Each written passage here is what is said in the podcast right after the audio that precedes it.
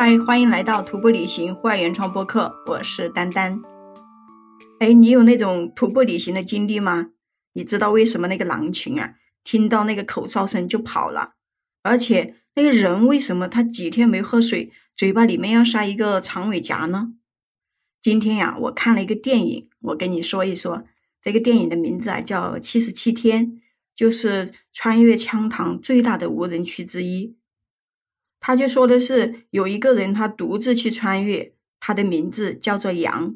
他呢在路上遇到了两头饿狼，然后他躺在那个帐篷里面，又因为高原上的强烈紫外线照射，他的脸呀已经出现了严重的脱皮现象，而且又因为几天没有喝水，缺水严重。你知道吗？如果再不喝水的话，他就要死了。然后他就拿起他那个矿泉水瓶，收集了一点自己的尿，然后把它装起来，就是没有水的时候就可以喝。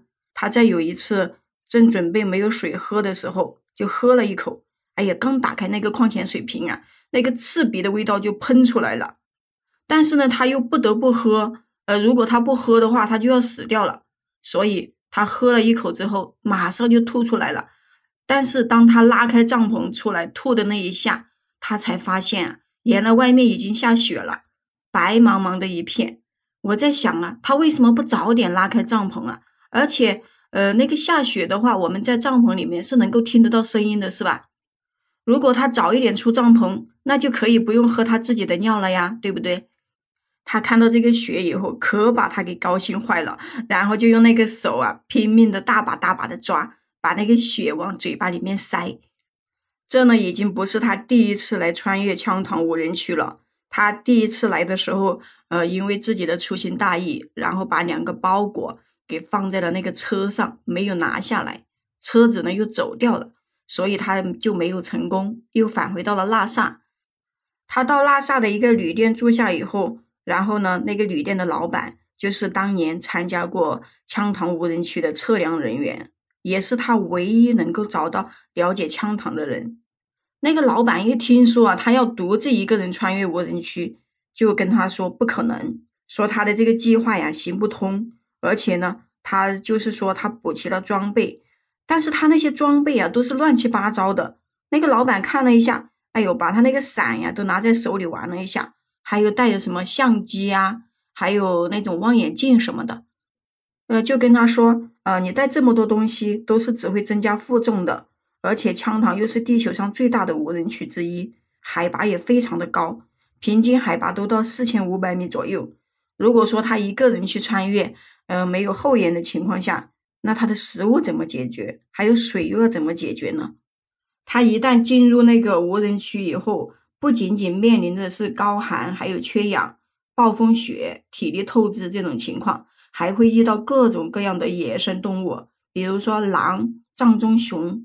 因为当年啊，这个老板的很多战友他都牺牲在了这个里面。可是呢，羊他还是打定主意要独自穿越。就在这个时候啊，进来了一个女孩。这个女孩坐着轮椅，她说：“嗯，要是能走，我也一样走。”原来这个女孩才是这里真正的老板。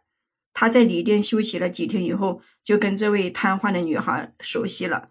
这个女孩叫做蓝天，虽然说他是残疾人，但是呢也十分的乐观，就经常会给一些像他这样来穿越无人区的人做思想工作。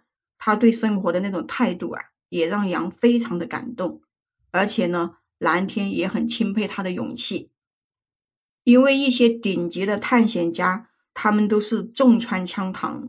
极限就是六十天，但是呢，他一个人却要横穿江塘，那时间就会要更久。而且眼看这个就是快到雨季了，到雨季以后就不能再穿羌塘，所以呢，他就是还没有找到队友，也没有车队的情况下，他也准备自己一个人动身，就是骑着他的自行车就开始走。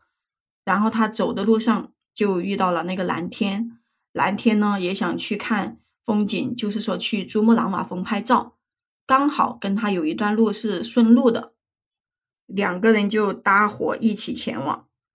他们来到那个珠穆朗玛峰的山脚下的时候，哎呀，那个蓝天啊，激动的不行，让他赶紧给他拍照。看着这种蓝蓝的天空，还有雪山，然后再加上身边一个美丽的女人，就把杨给看呆了。后面蓝天就问他：“嗯，你为什么要一个人穿越啊？”他就说他不想麻烦别人，也不想跟别人结伴，因为结伴的话可能会有太多的危险，那么也会给别人带来麻烦。那蓝天也说他也不想麻烦别人，但是呢，他觉得自己本身就是一个残疾人，就是一个麻烦。所以这个蓝天呀，看似外表很活泼，其实他的内心也很脆弱，也很敏感。他原本也是一个四肢健全的人，但是呢，有一次就因为去冈仁波齐拍摄星空，所以就从一个两米高的土坡上摔了下来，就导致他的胸椎受损，下半辈子也只能在轮椅上度过。平时蓝天都是戴着一副坚强的面具。但是他自己的内心很委屈，很难过，但是又有谁来开导他呢？杨听着他的这些话，他也不知道该说些什么好，因为他自己就是因为嗯对生活的迷茫，也不知道他前方的路到底在哪里，所以他才会想要来穿越羌塘，寻找内心真正的方向。但是他到现在都没有找到，那他又怎么能去说一些虚伪的话去开拓蓝天呢？对不对？后面他们两个人就开始喝酒，但是喝完酒以后，他们两个人就要分道扬镳了。杨呢要独自一个人去穿越羌塘，他临走的时候，蓝天和他做了一个约定，说会在拉萨等他回来，也让他一定要回来。他穿越羌塘的行程呢也开始了，他骑着一个自行车，那个自行车的后面都放了一些装备，然后他把那个伞打开。固定在了自行车的车尾，他为什么要把伞固定在自行车的车尾呢？因为这样子啊，他就可以借着风力飞快的向前，那自己就可以不用出多大的力气。周围呢都是一望无际的荒漠，他就这样骑着自行车走了一段，然后他的身后就突然出现了沙尘暴，但是呢他又跑不过沙尘暴，他就只能原地扑倒，然后呢他也躲过了一劫。沙尘暴过去以后，他站起来拍了拍自己身上的灰尘，又继续往前走。往前走的时候，就看到了一头野牦牛出现在了他的面前。他就想起了那个客栈老板说的话，赶忙推着自行车往后跑。好在那个牦牛啊，没有继续追上来。其实这个牦牛真的是很奇怪，就是说你不惹它，它其实也不会惹你的。我记得我有一次去西藏的时候也是这个样子的，就是说。如果说你硬要去让那个牦牛给你让路的话，那它绝对会跟你对着干，会往你冲过来。我也是被这样子的情况吓过一次的。不过更大的问题却在后面，他已经走到了当初那个客栈老板来这里测量的地方，到处都可以看到当年他们遗留下来的东西，还有地上动物的尸体和那些骨头，看着就非常的可怕。而且因为海拔的升高。让他的身体也出现了不舒服，他就原地搭建帐篷休息。他搭的那个帐篷吧，他又没有把那个外帐的拉链拉好，所以到了晚上的时候，有一只狼突然之间就往他的帐篷里面钻，在快要咬到他的时候，还好他反应快，他就拿着一个那个锅朝那个狼打去，把那个狼给打跑了以后，他就把那个帐篷的拉链拉起来。但是那只狼，它就一直围着他的那个帐篷转呀转，一直用那个爪子，就是这里抓那里抓，就想着把他的帐篷给抓破，就可以把它给吃掉了。但是呢，他一个晚上都没有睡，就是那个狼抓哪里，他就开始打哪里，就这样跟那个狼战斗了一个晚上。也就是在这个时候，他想起了蓝天送给了他一个口哨，那个蓝天说，那个口哨曾经救过他一命，也是希望送给他。能够保佑他平平安安的，能给他带来好运，所以呢，他就从背包里面把那个口哨给拿了出来，吹了几声，哎，真的还把那个狼给吓跑了。但是那个狼呢，也没有跑多远，就是远一点的位置站着，一直盯着他。等到天亮的时候，他又开始骑着自行车走。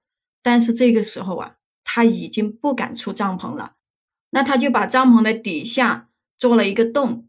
然后呢，把帐篷套在自己的身上，把头给露出来，然后再骑在自行车上这样子推着自行车走。但是呢，这里的路非常的不好走，因为他就在一个斜坡上面，就是说他推的这个自行车本来就已经很困难，他还要钻在帐篷里面去推自行车，那不就难上加难了吗？后面那个狼一直追着他，在一次跟他打斗的时候，他就直接从那个悬崖上掉下来了。但是还好，悬崖不高，他掉在那个土里面，帐篷也摔坏了。那个狼就追上来跟他打架。但是打到一会儿之后呢，那个狼突然之间就跑掉了。他还在奇怪那个狼怎么突然之间就跑掉了呢？他反应了一下，当回头看的时候，看到一只藏棕熊就一直在他的身后站着。但是那个藏棕熊好像更怕人，所以看到他以后，他反而走掉了。他因此呢也躲过了一劫。他已经来到无人区三十八天了。因为几天的高温，太阳太大，而且又加上周边呢都是一望无垠的荒漠，他就陷入了缺水的困境。那个太阳在头顶上晒，他就骑车来到一个巨大的盐水湖地区，但是因为太阳太大，所以呢那个盐水湖也没有水了，地上就只剩下盐，白色的，白茫茫一大片，就跟那个天是连接在一起的。这个画面真的非常非常的美。地上白，然后天上是蓝的，这样相连的一个画面。他呢又刚好骑车在这中间的地方，哎呀，真的看着这个画面，我都特别想去一下。但是我觉得我肯定是不行的。他看着这个这么美好的画面，他的内心也从未得到如此的安宁。两头狼呢也还没有死心，就一直跟在他的身后，也不攻击他。因为那个狼也已经有几天没有吃东西了，根本就没有力气，就是说两方都没有力气攻击，所以呢，狼也只能等待着，就看他什么时候倒下，就扑上去把他给吃了。所以他看着身后的狼，他更不能停，但是一路上都找不到水源，他就想起了那个蓝天，那个蓝天不是瘫痪了吗？他每天就要喝很多的水来防止感染，可是呢？他喝了太多的水，就会出现大小便失禁，所以每天蓝天都要洗很多次的澡。他想起这个事以后呢，他就把自己的那个尿啊给收集起来，用一个矿泉水瓶装起来，以备不时之需。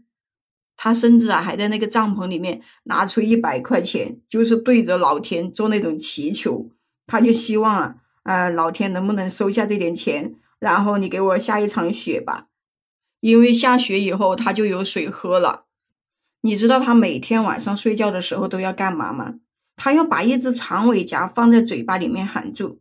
为什么呢？因为这样子啊，他就可以防止他睡梦的时候那个嘴巴干住、粘住。如果说他的嘴巴粘住了，那就没有办法吃东西了，也没有办法说话，那不就只有等死了吗？所以下了一场雪过后，他又重获新生，收集到足够的水后。他再次的踏上征程，但是也随着气温的升高，山上的积雪就慢慢的开始融化，那个水就会全部汇集到一起，就形成了水灾。那个水呀，都淹没到了他的腰了。他好不容易才从水里面走出来，走到岸上以后，还没有等他吸口气，嘿，他就突然之间听到了一个小狼崽的叫声。我跟你说，那个小狼崽啊，都被那个水给困住了，就是四周都是水，然后刚好困在一个小沙丘的上面。他又觉得，哎，每个生命都是宝贵的，他得去把那个小狼崽给救下来。他救下来以后，他发现那个狼，哎，是有灵性的动物。那个小狼也知道他救了他，所以呢，就一直跟着他。他本来不想理会那只狼的，但是呢，他看到那个。天上有一只鹰，准备去把那个小狼崽给吃到的时候，他就捡起一个石头向那个鹰砸去，所以呢，他又救了那个小狼崽第二次的生命。或许他是为了路上能有个伴，也许是为了不让那个狼崽再被其他动物吃了吧，所以呢，他就决定带着那个狼崽一起走。又过了几天以后，他已经来到了无人区第六十四天了。草原上的荒草丛生，而且有两只土拨鼠在那里打架，一切看起来都很平静。这个时候呢，他也做出了一个思考：如果说他继续向东走的话，那就会进入沼泽；如果说他再被困一次，那肯定就必死无疑。所以呢，他就放弃了横穿羌塘。你说他坚持了这么久的事情，在即将要完成的时候被迫放弃，他肯定是有遗憾的。但是呢，他反而有一种释然的感觉，因为他想着等着走出羌塘以后，他一定要回去过好每一天。也是经过这一次的穿越，他感觉到生命真的很不容易。他走到一个湖边去取水。然后就听见那个小狼崽啊，一直在旁边拼命的叫，拼命的叫。他就抬起头来，然后就看到了一个巨大的龙卷风。你想想看，在大自然面前，我们人类是多渺小呀！所以他就赶紧跑，但是他还是跑不过那个龙卷风啊，对不对？所以被龙卷风给卷起来了，卷起来了一会儿以后，又重重的把他扔到了那个湖里面去了。扔到湖里面以后，他已经没有一点点的力气往上游了，就这样一点一点的往下沉。然后他突然之间就想到了蓝天，他想到了他和蓝天的约定，那个蓝天还在拉萨等着自己。蓝天是一个乐观坚强的姑娘，所以呢，她也给了他很大的勇气。在这一刻，他就爆发出了力量，拼命的向上游。等游上岸以后，他发现自己的脚受伤了，然后他的装备也已经被龙卷风给卷跑了，不知道到哪里去了。他的身上呢，就只剩下一个小背包，但是还好那只狼崽还在，他就把那个小狼崽呀塞到他的背包里面，继续往前走。时间呢，也已经来到了第七十四天，他已经好几天没有吃东西了，他的体力也已经透支到了极点。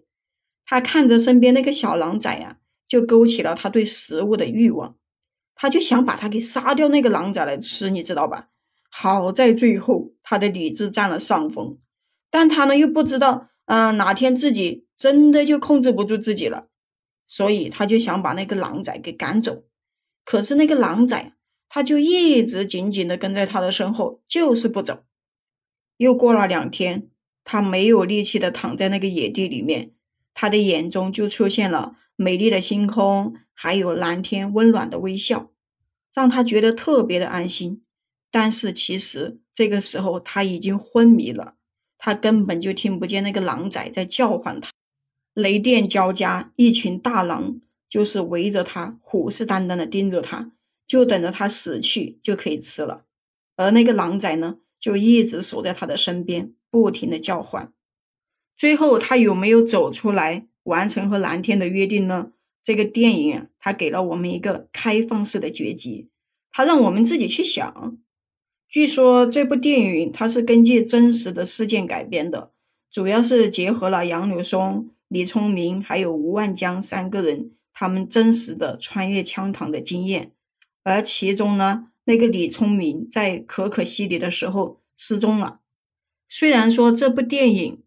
有很大的概率他是没有走出来的，但是呢，通过这一部电影，他也告诉了我们，就是不管我们在追求理想和自由的道路上，他其实啊从来都不是一帆风顺的，而且在困难的背后也会有别人看不见的风景。一个人如果说连梦想都没有，连追求自由的勇气都没有，那么你的人生就是看起来再繁华再好，它也不过是一片荒芜。那每个人呢都会有一个梦想，才会义无反顾的踏上这条路。其实我也不知道我为什么会喜欢徒步旅行，因为呢我也经常去走一些雪山、徒步、转山。但是呢别人也会问我啊，你一个女的，你干嘛天天跟着别人出去转山呢？那种雪山多危险啊！你就不知道好好的待在家里吗？其实我也不知道为什么，我就是喜欢，我就是想出去走一下。在很多人的眼中，也许我们这种就是一种作死的行为，但是对于很多人来说，它有可能是一种救赎。因为现在去徒步旅行、环游世界的人太多了，可能是一辈子，也有可能是十年、二十年，甚至三十年的人都很多。我们没有办法去评判他的对错，只是希望，不管是在城市还是户外。那么我们都要明白生命的可贵。那喜欢徒步穿越的人，更是要谨慎对待，不要冲动，至少要做好准备才能出发。好啦，今天就跟你分享到这里啦。如果你有什么更好的建议，可以在评论区给我留言互动哦。如果说你也喜欢户外，喜欢徒步旅行，那么你就可以加入丹丹的听友粉丝群，播客丹丹八幺八，就是播客丹丹的全拼加上八幺八。我们下期再见。